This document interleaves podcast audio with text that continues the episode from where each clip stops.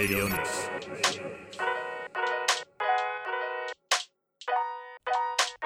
レディオニクス石川美乃です。今日もよろしくお願いします。今日は第10回目。あここで合意が得られました。お互いにね10回目。で毎回ここでね揉めてるんですけども。でまあこの前やっとちょっと1日だけ休みがあってまあ山に行くほどじゃない午後から休みだったのでこれはと思って僕あの古い車60年前の車ですよ。でこれを掘り出してじゃね あの出してでこれ決まりのルートがあるんですけど、まあ、湘南の方に行って海沿いを走ってなぜかこれねおじさんになると温泉とそばが好きにならない？全く若い時は温泉なんてどうでもよかったしそばだったらうどんの方が良かったわけじゃないですか。なぜか温泉とそばが好きなのね。なのでそれで海沿い走った後に海沿いの温泉に入ってまあちょっと時間があれば 誰かしないけどパンケーキ食べて帰ってくるみたいな。これが至極の一日なの。おじさんにとってね。でねふと思いました。高速道路をもう屋根開けて窓開けてまあ、っすぐ走ることすら大変な車高速道路ね。60年前の車だと。だから結構緊張してブワーってこう走ってるとギュンギュン抜いていくわけですよ。高級外国車が。でもこれはすごい安っぽい話だけどもその時に僕は絶対に僕の人生はこっちの方が楽しいと。あんな700万円とかする外国車でもうスピード違反して走っていくよりもだ人それぞれ人生っていうの価値っていうのがねあるから一つの価値観に巻き込まれてこう息苦しくなるってのはつまらないことだなと。温泉入るとこういうね自由な発想になって温泉に入ってたらいつもですねそこの温泉は夕焼けがもう見えて海が見えて富士山も見えて結構綺麗な景色が窓も開いてて見える。でその時間に行っちゃうと逆にねちょっと最悪なんですよ。なんでかっていうとおじさんたちがなんかスピリチュアルになっちゃって みんな夕焼けと海見ながらジーンとしてるおじさんがいっぱいいてちょっと気持ち悪いんだよね。これ何これじんとしてんだよこれと思って。だから逆に混むしその時間外すようにちょっと早くかもう日が沈んだ後だと空いてていいんですよ。だけどちょっと道もこんあのうまく時間を調整できなくて一番混んでる時間に行っちゃったんです。でもちょうど曇りだったからか空いててラッキーだなと思ったら不思議なことにやっぱり今これ嬉しいんですけどインバウンド外国人が戻ってきてるじゃないですか。なので温泉にいる中半分ぐらいが外国人なんですよ。アジア系っていうよりもどちらかというとまあ白人の人か黒人の人かみたいな感じであこういうのもいいなと思って彼らまたちょっとスピリチュアルに入ってる分もあったりするんだけどまあそれはいいじゃないですか。観光に来てて日本だみたいのが染みてるっていう感じがするんで体からもね。でそれをこう楽しんでて僕もまあちょっと寝不足の日々もついてたんでぐーぐー寝てたんですお風呂の浅いところに使って。でいい感じだなと思ってちょっと広い方のお風呂に移ったらまあ2人の外国人のお兄ちゃんがお兄さんでもないなちょっとおじさんちょっと年下ぐらいがまあ普通に話してなんですよ。だけどまあ英語で喋ると結構声が大きくなるっていうこともあったりしてまあ普通よりちょっと大きいかなぐらいの感じでまあ大して気にならなかったの。それ少し経ったらもう一人の全然別のグループの外国人のお兄ちゃんが歩いていってなんか話してるんで何言ってんだろうってこう聞き耳立ってたらちょっと声静かにしなよと。え？っていうここあれはダメなの？っていやちょっと静かに喋った方がいいよ君たち。みたいな。でだってここ公共の場だから別に普通に喋ったっていいじゃない？っていうこのその2人が言ったらいや他の日本人見てみろよ。とみんな黙って静かに入ってるじゃん。これ日本式はこうなんだからさ。そうした方がいいよっていう風に言っておおっていう感じでで彼らも大人だったのがそこで「ああ sorry mate」っていう風に多分オージーだと思うんですけども「あごめんね」っていう風にそれから少し声のトーンを下げていい感じにこうなってるんですよ。でまあ一応彼も頑張ったので僕はちょっとちょちょんと肩叩いてあのさっきの話聞いたよっていうグッドジョブとかって言ったりとかしてまあいい感じのおじさん空間がね国籍を越えて広がっていたんですけども残念だったのは彼も俺も出て彼も出てくる入れ違いに入ってきた日本人の若いグループのよっぽどうるさかったっていうね。これがねちょっとまあどっちが日本なんだみたいな難しいことになってくんだけどでもこれでいいと思うんですよ。文化っていうのは何人かっていうことじゃなくてその文化を大事にする人が守っていけばいいというふうに思うので伝統文化にしても何にしてもね。ただ最近ちょっとこれ話それますけど若い人温泉好きだよね。俺若い時全然いいと思わなかったけど若い男の子同士がこう温泉に来てずっとおしゃべりしてたりするのを見て、まあ、世代が違うとはいえそうなんだと思うことがねただおじさんの居場所はあんま奪わないでねって思ったり するんだけどまあそんなんでですねあのそんな楽しい空間が文化の流れがあったんですけどもこういった共存していく、まあ、例えば僕のあのスタッフの他の番組のスタッフの若い女性は毎回行くコンビニの店員さんが外国人で何度行ってもなんかカップラーメン食べなんか他の和食を頼んでもお箸じゃなくてフォークをくれたりするというのでもう我慢できなくてお店にクレームを入れたっていう風に 言ってたんですね。やっぱりこういう、まあ、摩擦ってのはあると思うんですよ。でちょっとうるさいなと思うこととかあるじゃないですか。でもそれもまあ楽しいからなんだろうなってこっちが受け止めてあげるか。でなかなかこれからどんどんそういうことが増えてくると思うんですけどそこで僕がですねあのあこういうのは大人だなと思ったのが僕がアメリカでいつも世話になっているあのうちに泊まっていてちょっとジーパンデニムをね ジーパンじゃないのかデニムをこう買いに行こうと思ってっていうのは日本のジーンズってこう丈が決まってるじゃないですか。あれが僕許せなくて切らなきゃいけないとか詰めなきゃいけないっていうのが。でアメリカいろんなサイズがこうあるので足が短い僕にもぴったり合う。で切ると形が変わるのが嫌なんですよ。なのでまあ必ず買いだめするんですけどもでどこ行くのみのるっていうかちょっとジーンズ買いに行こうと思ってあっちの町に行ってああそこね偽物が結構あるからちゃんとしたデパートみたいなとこに行った方がいいかもよ。ってえー、めんどくせえって言ったんですけどいやあそこのグランデールって町のシェアーズもうなくなっちゃったんですけどね。に行けばあのちゃんと本物売ってるから間違いないよって言われてまあ確かになと思ってただそこで彼女に言われたんですけどただあそこはアルメニア人の人たちが働いてることが多いからアルメニア系の人たちがね。アルメニア人にはサービスをするっていう まあちょっと差別これ差別的かもしれないけどでもサービスをするという概念がない人たちだから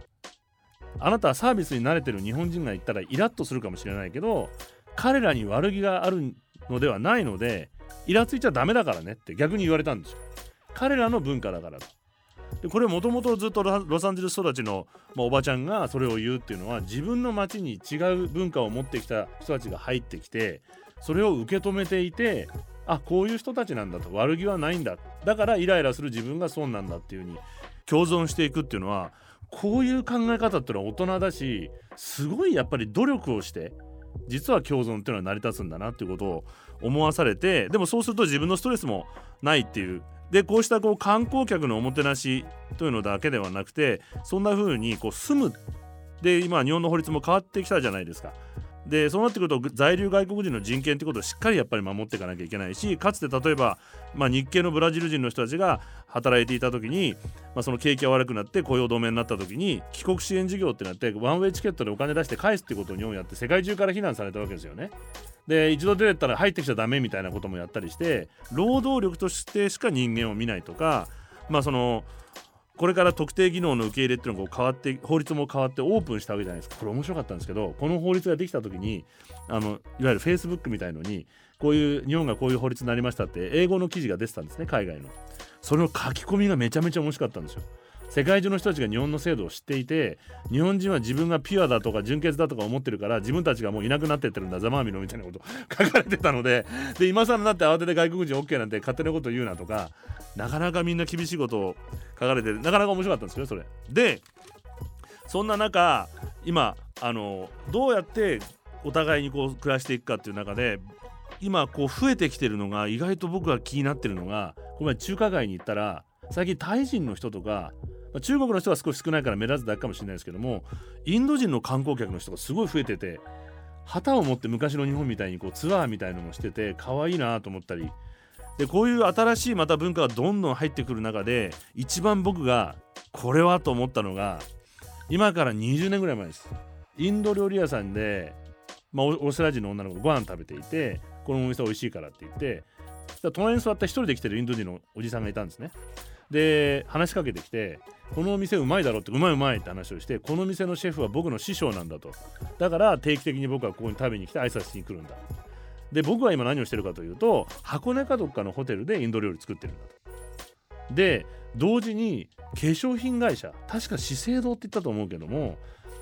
と一緒にインドの料理のスパイスを使っていかにこう化粧を開発できるかっていう研究にも携わってるんだと。まあどこまで本当か分かんないですよ。へえなんて。で彼は確かねインド北の方で北と南はインド料理って全く違うんだよと。確か北の方はお米を食べてナンは食べないんだよ。だから日本人の食事とすごく似てて家も畳みたいのがあるんだよっていう話をして共通のする部分がいっぱいあるんだって話を教えてくれたんです。でさらにこっからが面白かったんですけども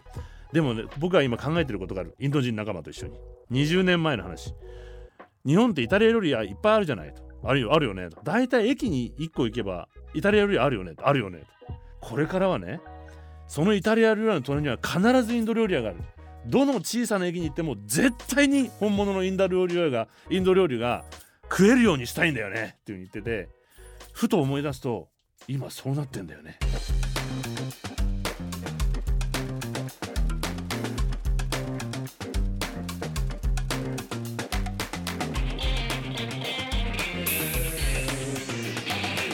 Radio Nix.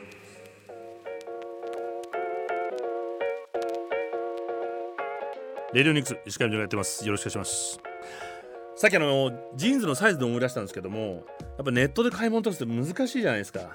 なるべくやっぱ着ないとなと思ってて何よりも一番落とし穴なのがこれは知らない人もいるかもしれないですけどもアメリカには vanity sizing sizing っていうのがあるんですよ。 vanity size。バニティで虚栄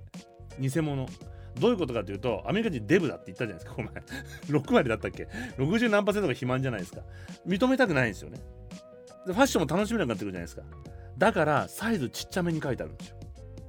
アメリカの服でかいでしょ？結局。S サイズでもこんなでかいのかよっていうのはそういうことなんです。バニティなんですあれ。分かっててわざとサイズをちっちゃく表記するとあら M サイズでいけんの？ってこうそっちの方が売れるんだって洋服が。確かに僕は昔 M サイズでアメリカの M サイズでぴったりだったのが最近 S とか XS とか買う時あるもんね。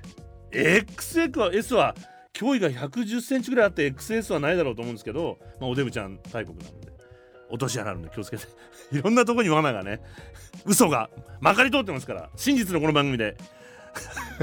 であの謎なのがそのインドの駅に1個ずつあるねちゃんとその美味しいインド料理食べられるんですから。なんでネパールの人が働いてるのかがほとんどネパール人でしょ？あれがまだ謎なんだよね。それを知りたいんですよ僕。その真実を。なぜネパールなのかっていう突き止めたい。ね美味しいんだよね。ネパール料理ってのはまた別でネパール料理美味しいんですよね。ちょっと中国の影響が入ったりしたら肉まんみたいなももっていうのがあったりしてあのパパオズなんていうのあれ？小籠包みたいの。美味しいんですよ。でなんだっけ？そのインドね。で最近だからそうやって僕なんとなく、まあ、インド急成長し始めてるじゃないですか。でまあその人口もついにあっという間に中国を抜いて、まあ、中国は高齢化がすごい進んでいてまたこう中国も気が付いたらもうここにいたっていう感じだったので気が付いたらもうこんなに成長してたってことになると思うんですね。で僕みたいにこう昔の人からすると中国が今のイメージじゃなくて中国がどんどん解放されていってまあ経済をどんどん自由化していった時に例えばもう JAL とかも上海の絵のこうキャンペーンをやってパーフィーだっけ？パフュームだっけ？パフィーか。パーフィーとかが歌ったりとかしてその上海の歌をね。で井上陽水が今日曲を作ったりして上海がすごくロマンチックで週末上海遊び行こうかって時代が来るねなんていうような感じだったのがちょっと違う成長しちゃったじゃないですか。で今回インドがどんな風な成長していくかってことを気になっているしちょっと期待もしてるんですよ。なぜかというとまずこれ気づいてからさ確かにって自分でも思ったんですけども今イギリスの首相ってインド系ですよね。リシー・スナックさんですよね。そしてアイルランドの首相が実はこれアイルランドもレオ・バラッカーって人なんですよね。で彼すごい若くてまだ38とか40ぐらいでしかも男性パートナーがいて意外とこのアイルランドっていうのは2015年5月に世界初の同性婚を認めた国なんです。すごくリベラルなそういう部分があってまあその首相もまた返り咲いたインド系ででスコットランドの首相っていうのもこれパキスタン系なんですよ今。フムザ・ユサフっていう人で。だからもうあの辺一帯もう全部インド系。それでこれあんまり期待したほどじゃなかったアメリカの副大統領カマラ・ハリスも。ちょっと期待してたんですけどね。でも大したことなんかよくわかんないなって。だからそのカマラ・ハリスもねインド系でしょ？で実はこれ世界の今リーダーとかがインド系の人がでビジネス界なんてもっとすごいじゃないですか。Google の社長も今インド系ですよね、まあ、IT で数学得意だって言われてるインド系の人たちがねいっぱいいたりとかして。なのでこうすごくこういろんなそして民主主義一応インドは民主主義国家でこれからいろいろとコミュニケーションっていうのが同じコミュニケーションが取れるんじゃないかって期待もあるんですよ。ただ今現状を見るとモンディモディっていうのはこうヒンズーナショナリストで結構他の宗教を弾圧したりとか少数宗教の少数者を差別したりとか、まあ、人権侵害が増加それでしていたりとか、まあ、まあ相変わらず貧困もあるし女性差別もあるし、まあ、ひどいのは acid attack なんていうねことを顔に酸をかけるんですよインド人の女性に男性が。 acid をかける。 acid attack っていうもうよからぬ風習もあったりとかするのでまだまだこう問題があってね、まあ、例えばキーボーもあのいやカースト制だってまだあるじゃないですかって。でもこれはギリギリですけど日本にもカースト制ありますからね。はい。でこれ BBC がそのまんま実名を出して一度きっちりとあの伝えてくれていますけども。よその国を攻める前に我が身をちゃんと考えなきゃいけないっていう部分もあるんですけども。とはいえ例えば今まで、まあ、ロシアとか中国とかこれうがった見方かもしれないけれども一緒にやっていこうとした時にこういうことに目をつぶってきてそれよりもお金っていうことでビジネスを成長させるそうすればまあ是正されていくと思ってたんだけどそうじゃなくてお金を得てこうした行為は治らないまんま大きくなって今こういう状態になってるわけじゃないですか。なので違うもしかしたら大きな力として参画してくれるようになるにはこちら側のまず態度っていうのが大事なんじゃないかなっていうふうにこれは例えば観光客の人が日本人が黙ってお風呂に入ってる姿を見てあこれが日本スタイルなんだっていうように西側諸国が自分たちがまず是正していくことであこっちがいいなっていうふうに思ってもらえるようにするっていうすごく大事だと思ってるんですけどもただこういうとこでいろいろ希望的なとこを見ていくと今ちょっとまあモディの政権の厳しいところもあると思うんですけども今経済成長していく中でモディ政権がいいと思うのは僕再エネを導入をすごい加速化してるんですよね。で太陽光の国産化っていうのも進めていて2030年には CO2 を45%削減して再エネ導入50%して2070年には CO2 ゼロって言ってるんですけどでも今すごく、まあ、実際はインドっていうのは大気汚染がひどくてなかなか厳しい状況だからやらざるを得ないっていうこともあると思うんですね。大気汚染上位30都市っていうのが世界であるんですけどそのうち22がインドなんですよ。で CO2 の排出量も3位で21.7億トンあるんですだからアメリカ中国インドですよね。でちなみに日本は11.5億トンですよっていうふうにこう書いてあるんですけどいやいやちょっと待てと。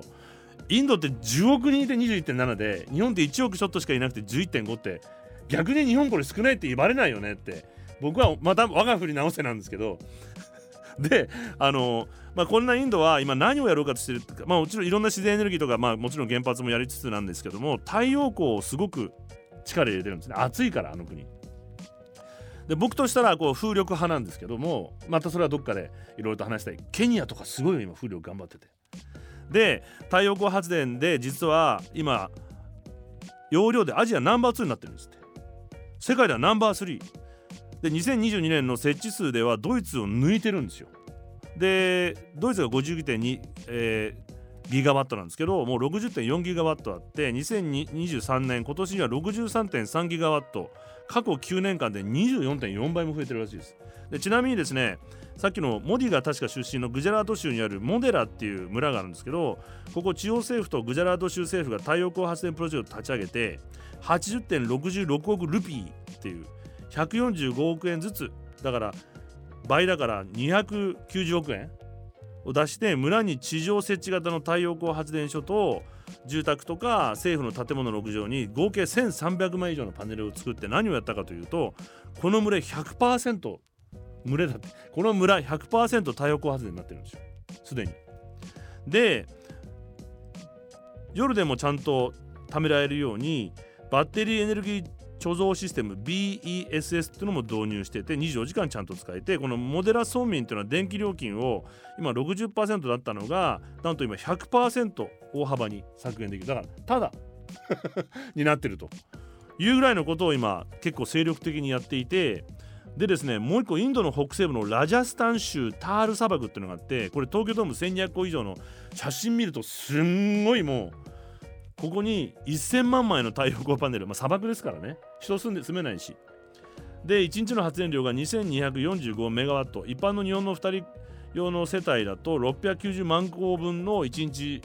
の消費量を賄えてるんですって。でもうちゃんとロボットがあのやっぱり郊外スモッグとか多いのでパネルが汚れるのでロボットが清掃してるんですってずっと。そうすると100人ぐらいの人がこう管理してるらしいんですけどももう一個僕が一番好きなのがインドに飛行場があるんですよ。でこの飛行場が、えっと、グジャラード州ですね。また同じ。ナルマダ運あ違う。飛行場の前にこれもあるんだ。あのねさっきのグジャラード州のナルマダ運河っていうなんと全長が1万9000キロもある川があるんです。でこの川の一部をまずソーナーパネルで蓋しちゃって暗渠にしてるんですね。1万9000メートルか。キロメートルだったら大変だもんね。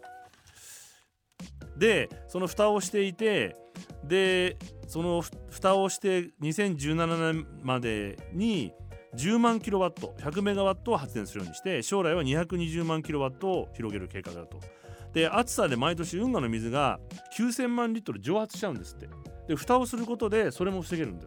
ということをやってる。とかで飛行場の話なんですけどこれはケララ州だ。コーチン国際空港ってのがあって2013年もう10年前ですね。屋根に400の太陽光パネルを作ってでこれが成功してさらに今は4万6150のパネルをも設置してます。でその時に10メガワットの発電設備になって完全に太陽光のみでこの飛行場全部運営できていてコーチン空港1週間に1000のフライトが来て結構だから忙しい。インドでは7番目の忙しさ。毎日5160ドルのお金がかかっていると。33万6000ルピーかかってたと。で今や空港の発電力は必要な量を上回って州の電力に逆に還元しているそうです。自分で使う以上に。で雨の日も夜用の発電に貯めていることができていてパネル設置950万ドルで6ヶ月かかったそうなんですけどもこのコストを6年間で回収できると。で25年間のちゃんとメーカーから保証もついてるということでこのちなみにコーチン空港1年間発電する量は1万世帯分。二酸化炭素30万トン300万本の木を植えるのと同じ。7億5000マイル車を運転しないするのと同様の CO2 を削減できてるってことで何かちょっとこうした違うスピリットのある経済成長っていうのができつつあるんじゃないかなっていう希望がちらちらっと見えてるんですけどこういうことよりももっとこういうのがいいなっていうふうに気にしてることがあるんでこの後よろしくお願いします。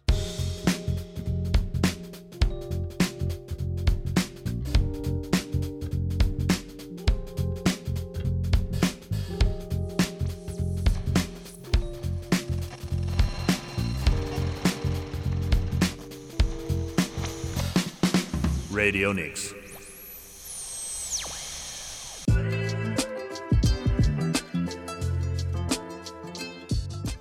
レディオニックスです。よろしくお願いします。まあ、こうやって今、どちらかというと、これから発展さケニアの話もね、今度したいと思うんですけども、こうリープフロッグっていうのがね、あの、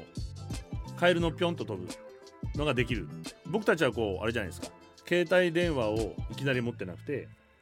もう電話線からずっとやってきてるわけじゃないですか。でやっと今携帯電話にたどり着いてるけどもこれから出てくる国は携帯電話がスマホからスタートできるわけですよね。でもう大股でポンと飛ばしていくことができるので今化石燃料とか、まあ、原発とかそういうこうヘビーインダストリーなものをと既得権益と戦いながらこっちはやってるけれどもこれから出てくる新興国はそういうインフラも全部いらなくてすごく安くできる自然エネルギーを先にできるって流れが始まってるのでぼーっとしてたら抜かれちゃうわけですよ。でケニアケニアの話でじっくり今度したいんですけどもその前にじゃあなぜこういうことが起きてるかというとえっとね、去年の9月4日だったかなオックスフォード大学の研究チームが画期的な論文を出してるんですけども再生エネルギーは今まで言われていたよりもずっと安いと。まあそれはもう言われてるんですけどねずっと太陽光とか風力なんてのはめちゃめちゃコストが安くなってるっていうことなんですけども今まで割高になるという意見が逆にね不安定で割高だっていう理論が主流だったんですけども不安定でも実はないんですよねもう。そうで蓄電できたりとか熱変換できたりってことがあるのでいまだにメディアでは自然不安定な自然エネルギーっていう枕言葉をつけますけどあれ違いますからね。全然不安定じゃないですからね。逆に出しっぱなしの方がこれ安定なのかってことも考えた方がいいですよ。原発みたいに。必要量以上ずっと出し止めることできないんですから。これは安定と呼ぶのかっていうことですよね。まあそれはそれとしてエネルギーコスト論は全く間違っていたということをこのイギリスのオックスフォード大学が証明しました。過去のデータに基づいたエネルギー変革と技術変革の予想というこの論文なんですけどもこのまま化石燃料に依存しすぎた場合のコストと急激に再生エネルギーへと切り替えた場合のコストを比較しました。無理してでも変える。いまだにこうロシアのガス発電にこうしがみついて あんな国に金上げてるようなことはもうしない。結果数兆ドルの差額に差額が利益として生じるというふうに結論付けました。急激に変えた方が無理して。この利益政府による助成金や環境負荷をかけないコストなどといったものは含まれない純利益です。素直な儲け。ガスソーラーなどあらゆる発電方法で算出して100ドルで1時間に1メガワット発電できるようになった地点を算出して比較していくそうなんですけどもこうやって算出すると、えっと、インフレ率などをちゃんと含めて今のね含めて計算した場合でも石炭石油などの化石燃料の発電コストはなんと140年前と現在とでほぼ変わっていないと。140年間値段が変わってないと。一方太陽光風力バッテリーなどはこの30年間にわたり毎年10%ずつコストが下がり続けていて太陽光が登場したのは1950年代からあるそうです。なのでこの間のコストの下落はもう桁外れの数字になっていると。でこのように再生エネルギー年々1年ごとに安くなっているのにもし何十年も稼働する化石燃料の発電所を今建ててしまったら大損することになると。でこのチーム再生エネルギーに切り替えない場合ゆっくり切り替える場合すぐ切り替える場合のちゃんと3つのコストのシミュレーションを算出してるんですけどさすがオックスフォード大学。結果再生エネルギーに今すぐ切り替えた方が早ければ早いほど利益は上がっていくと結論付けてます。でビジネスとしてもそっちが正しい。でこのように発電の設備コストの下落の曲線規制を正確に評価すれば再生エネルギーへの投資を呼び込むことになってコスト高の化石燃料へのインフラへの投資を良くすることになる。ちなみにこのチーム原発のコストも算出しています。温暖化ガスは排出しないが設備建設コストが高すぎると結論付けてね、特にあの福島以来日本以外の国はきちっと安全基準を設けてるので余計コストがかかっちゃうと。僕の車さっき言いましたけど60年前の車ですよ。どれだけドキドキしながら運転するか高速道路。これ原発でやるんだよ。化石燃料はこれからも安くなることはもうないと。技術的にも成熟しこれ以上進化することもなくせいぜいもうちょっとより深く掘り進めるっていう程度の進化しかもうないと。一方ソーラー風力といった再生エネルギー建てれば建てるほど安くなっていて基本的にコストは設置にかかる程度でその技術もどんどん進化していっています。なのでもうあとは朝日が昇って風が吹けばエネルギーが作られて今日はいい天気でいいよかったなと思うような日々になるとこっちの方がやっぱり未来ですよね。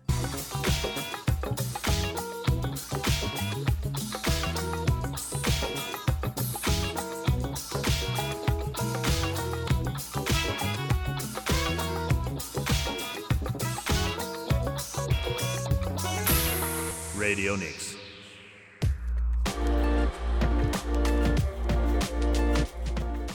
レディオニクス石上がやっています。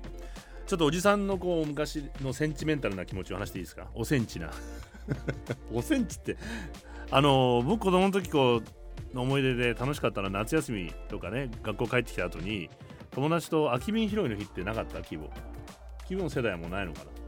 な？探し行こうぜって言って。で空き瓶を、ま、落っこってるの拾ってきて酒屋の勘助のところに 持っていくと勘助って、まあ、やめよう。これやばいわ。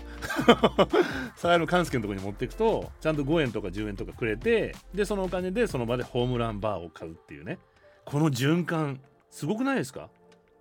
またやればいいのにと思うんだよね。でまあ例えばアメリカで僕はあの若い時に例えばコカ・コーラとか飲みながらピザ食べてるとそのオープンテラスみたいなとこでね。まあガラガラガラってこうホームレスのお兄さんが来てあのショッピングカートにいっぱい缶積んでこれ飲み終わった？ってああとでもうちょっと飲んでるから後でまた来てって。飲み終わると彼にあげると彼回収で1個缶とか5000トンとかになったりするわけじゃないですか。値段ついてますからね。各州によって。ペットボトルにもついてますよね。アメリカは。ちゃんと。州によって。今ここにあるやつないかな。前書いてあったんだけどな。これ海外のやつだから。そう州によって書いてあるんですよ。回収で。で日本もそれをやってほしいなっていうのがあるのと、まあ、日本では一応こうペットボトルまずこうゴミ出すのめんどくさいしもう瓶に戻してくれって僕は思うんですよ。重くてもいいから。風情もあるし。で日本のリサイクル率はまあ84%だからまだねペットボトルいいかと思うんですけども。これちょっと怪しくてリサイクルには3種類あるんですね。実態はちょっと違って。まずケミカルリサイクルってのがあってこれ分子レベルまで分解して再利用するのが全体では4%リサイクルって言われててもこれだけです。でマテリアルリサイクル大体これがイメージが強いと思うんですけどペットボトルや他のプラ製品にリサイクルする。ペットボトルから作ったフリースとかあるじゃないですか。でこれが23%しかしそのうち15%が中国でリサイクルされています。で実質だからので8%でちなみにこう近年中国が輸入を禁止したからどうなるか分かりません。これ。もうゴミ受け入れませんようちはゴミ捨て場じゃないっていう当たり前のこと言ってくれてるんだよね中国の人たちそして残りがサーマルリサイクルといってこれが一番多くて熱エネルギー回収。つまり燃やすだけです。火力発電とか温水プールの熱になってこれが56%実は先ほどのこのケミカルリサイクルっていうのもの4%も最終的には製鉄所で燃やされるそうなのでリサイクル率86%のうち60%は単に燃やしてるだけで熱を再利用してるだけだと。まあこれが循環っていうことになっていても逆に考えるとペットボトルって実はもう再生できないっていうのがこれまたじっくりあの話しますけどもプラスチックは再生できるけどしても無駄だっていうのが今の。なので本来もう作るべきじゃないと。で回収するんだったら再生するんじゃなくて燃やすのが一番。熱回収が実はこれ批判されてるんだけど日本は。環境団体から。僕が思うのは一番コストが安く環境負荷がなくエネルギー回収できるのは熱実は燃やすのが一番。だって石油の塊だからこれ。再生する方がコストとエネルギーかかっちゃう。なので一見いいように見えるリサイクルってもなかなか難しい問題があるのでまあアメリカなんかはですねこれ売ってる会社自体に責任があるじゃないかと。いつまでたってもやめないでしょ。これだけ言ってるのに。なので例えばカリフォルニアの環境団体はコカ・コーラペプシコなど10社に対して訴訟を起こしたりしてるんですけども、まあ、それに対して対応を、まあ、各社して徐々に、まあ、その環境にいいものに再生プラスチックに変えていくって日本の企業も言ったりとかしてます、まあ、こんなのがあったりしてそこでさっきのインドに話戻りたいんですけどもインドは7000の駅があるんですって。でかいから。でその駅では売り子さんがミルクと僕大好きなんですけどミルクとスパイスの効いたチャイをプラスチックのカップに注いで売ってるんです。これもね戻ってきてくれないかなと思うね売り子さんね。僕あの千葉のまあいいや千葉のそのもう千葉のささくらって駅でアイスクリームを昔売ったの。おばあちゃん家に行く時に千葉の駅で売り子さんからアイスクリームを買うのがもう楽しかったな。こういうエンターテインメントがいっぱいあったよね。人間とのコミュニケーションがどんどん断たれてる気がするんですよ。でまあそれでインドも今このプラスチック良くないんじゃないかと。シングルユーズプラスチック使い捨てプランの廃止を目指してる中鉄道大臣の PU ゴーヤルさんが立派です。このプラスチックカップもう全部廃止っていう。でかつて使われていた素焼きのカップに戻すと。素焼きですよ。でこの素焼きのカップカラッドっていうんですけどもかつてインドの駅では広く使われていて多くのインドは例えば冬だと冬のプラットフォームで電車を待つ間あったかいチャイの入ったこの素焼きのカラッドを両手で持って手を温めながらそこから立ち上る湯気の香りを楽しみながら電車を待つのが風情だったと。で素焼きならではの土のアロマと混ざり合うんですってこのチャイの香りが。味も一段と美味しくなったのを覚えてるインド人もいっぱいいると。でこのカラッド使い捨ての文化になってしまった今かつての手作りの環境に根ざした良い時代のシンボルにもなってた。いい時代だったねと。で幾度か復活を望む声もあったんですけども実現しなかったところの大臣が今回の脱プラスチックで復活することになってそれだけじゃないです。でコロナも要因の一つで実はカラッドっていうのは高温の釜でもちろん焼くのでこれ清潔なんですよ。金みんな焼いちゃいますから衛生的。でまた再利用はされなくてもいいんです別にこんな捨てちゃえばポイって。土ですからもともと割って捨てちゃえば土に戻っていくんです。でさらなる利点は雇用です。インドは古くから焼き物の文化が根ざしているのでこのプラスチック中国から入ってきたメラミンとか、まあ、鉄とかといったものにその場を奪われて多くの焼き物職人が仕事を失っていたところこのインドではコロナ禍前までは毎日2300人が電車を利用していたそうです。そうするとこの後には天文学的な今後数のカラッドが必要になる。2300万人が電車7000の駅で。で200万人の焼き物職人の収入が増加すると。でさらにそのカラッドを各駅へ運ぶ人の仕事も増える。雇用が。で政府の委託組織はすでに10万人の職人に2万台の電動ろくろを配布してます。カラッド作れと。でこのろくろで1日200万個生産できるようになって4.5倍生産があります。これによる職人の収入は月2500ルピー3600円から1万ルピー1万4200円まで上がる。グローバルなこう石油産業じゃなくて地域経済を回してミルクたっぷりのチャイと素焼きのアロマです。さらに豊かな文化も取り戻せる。こんな解決方法をね日本を目指したいと思います。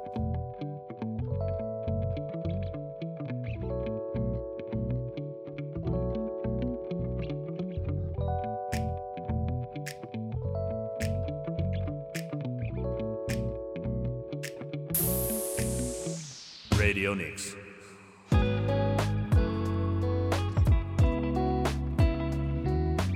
レディオニクス石上がやっております。皆さんからのメッセージ待ってますんでねよろしくお願いします。いろいろこうツイッターとか来たりんですけどまた改めて。であのー、そうまた思い出したんですけど僕のアメリカ人の友達が中国が台頭してきた頃にまあちょっとこれは、まあ、彼の意見としてね中国はどんなにまあすごい今技術も進んでるけれども日本よりもねある意味。ただそのいわゆるブランドっていうのが作れないんじゃないかと。フーフーフーウェイだ。ファーウェイか。パーウェイとかいろいろありますけどいや日本彼は逆にちょっとこれは大事な部分なんですけど日本びいきってことを踏まえて言ってもらあの理解してもらいたいんですけど日本みたいなトヨタとか何かこうブランドソニーとかそういうコーポレートアイデンティティをしっかり持ったブランドっていうものは作れないんじゃないかと。いくら成長してもそこは違うと思うって言ってた。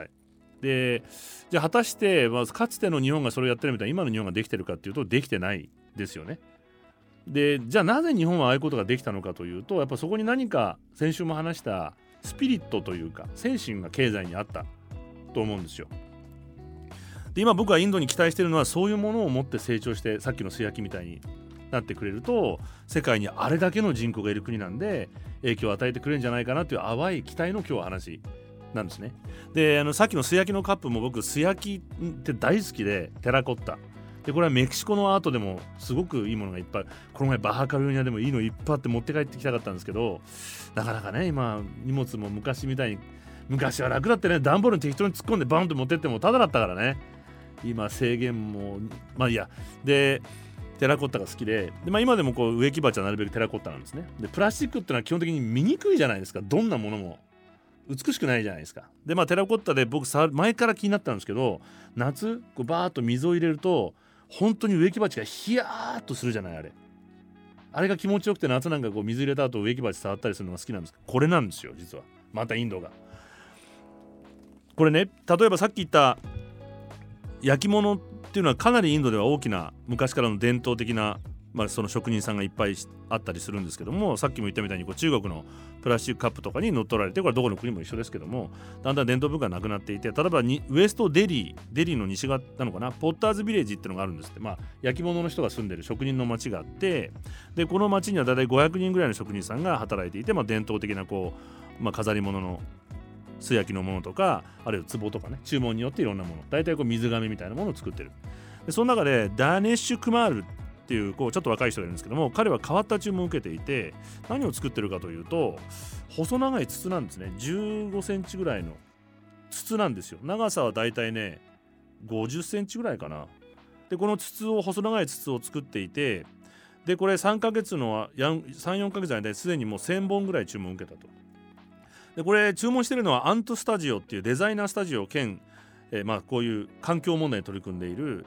CEO のシリプラプさんっていう人が注文してるんですね。でこれどうやって使うかというとこの説明できるかな細長い筒を横にしてでステンレスの枠があるんでそこに積んでいくんですよどんどんどんどん。そうすると断面から見ると穴がいっぱいこう開いてるように見えるじゃないですか。横から見ると細長いね。わかる？でこれを見ると蜂の巣に見えるんですよ。丸く積めば例えばね蜂の巣型に積んでもいいけどでこ穴がいっぱい開いていてでこれはどういうふうに機能するかというとセンサーがついていて温度を感知して簡単なね。で24時間定期的に上から水を滴らせるんです。ちょろちょろちょろちょろちょろちょろそうすると積んであるのでバーッと流れるじゃないですか綺麗に。でこれがですよ。ここに空気が流れるとさっき言った効果が生まれるんです温度がガーンと下がるんですって。大体外から入ってきた熱い空気がここにまあ風が流れやすいような形状にもなってるんですけども9度から12度下げることができる。でアートとしても美しいじゃないですか。素焼きで水がずっとちょろちょろちょろちょろと流れていて。で実はこのエアコンっていうのは今世界の問題になっていて2050年には3倍になる。世界の3分の2が所有するようになるんですって。まあ暑いから本当にヨーロッパなんか今までエアコンなかったのが大変じゃないですか最近。もう死者まで出ちゃうぐらい。1990年から2008年の間だけでもエアコンの消費電力3倍になっていると。でインドデリーでもやはり今成長しているのでエアコンだらけです、まあ、日本が今ねダイキンとかが性能のいいエアコンをインバータエアコンを一生懸命工場を作ってビジネスをしようとしてるんですけども、まあ、夏場の567月の電力の60から70%使っているそうです今夏場では。夏場以外でも25から30%がエアコンなんですで興味深いのがピークの時間。これいつかというと日本みたいに昼間じゃなくて夜中なんですって。家庭でみんな寝る時に使ってるでこのエアコンっていうのは残念な ものじゃないですか。部屋は涼しくなるけどその分の熱を外に出すので街自体はどんどん暑くなっちゃうからみんなが使えば使うほどみんなエアコンを使い出しちゃうわけですよね。この悪循環が始まると。でこれを世界中で今やり始めてるのでマクロでは街が暑くなっていく東京なんかまさにそうじゃないですか。田舎と全然違うじゃない。エアコンの排熱で暑いじゃないですか。でこれマクロではそういう街が熱くなるってことが起きてそしてあ違うそれがミクロか。ミクロではそういう街が熱くなるってことが起きて小さい範囲ではね。世界全体のマクロで見るとこの分のエネルギーをまた使作んなきゃいけないのでこれで温暖化が進んじゃってどっちみちあっちいちなんですよこれ。どっちみちあっちいち。いいねこれなんか。で地球温暖化がこうやって加速していく結果いってしまうと。で、まあ、インドでも今建築物の近代化が原因で、まあ、窓も少ないし風通りも悪くなっていくとエアコンをつけなきゃいけないようなデザインになっていくと。でエアコンが必要になっていってしまう。でこのアントスタジオのさっきの彼なんですけども何だか面白い名前だシリプシリプルプル 失礼だねこうシリプルプさんえ？シリプラプさんという可愛い。シリプラプさんは立派なんですけどまあ新しいものが必ずいいとは限らないと。昔からある知恵を未来に使っていくってことが大事なんだっていうふうに言っていて。そしてこれは芸術的な自然のテクノロジーなんだと。美しいしそしてテクノロジーがもともと詰まっている。自然というものを利用していくこと。っていうのがすごくこれからの未来につながっていくと思うんだっていうふうに言っていました。こんな文化をね広める国になってほしいなというふうに思います。Radio News.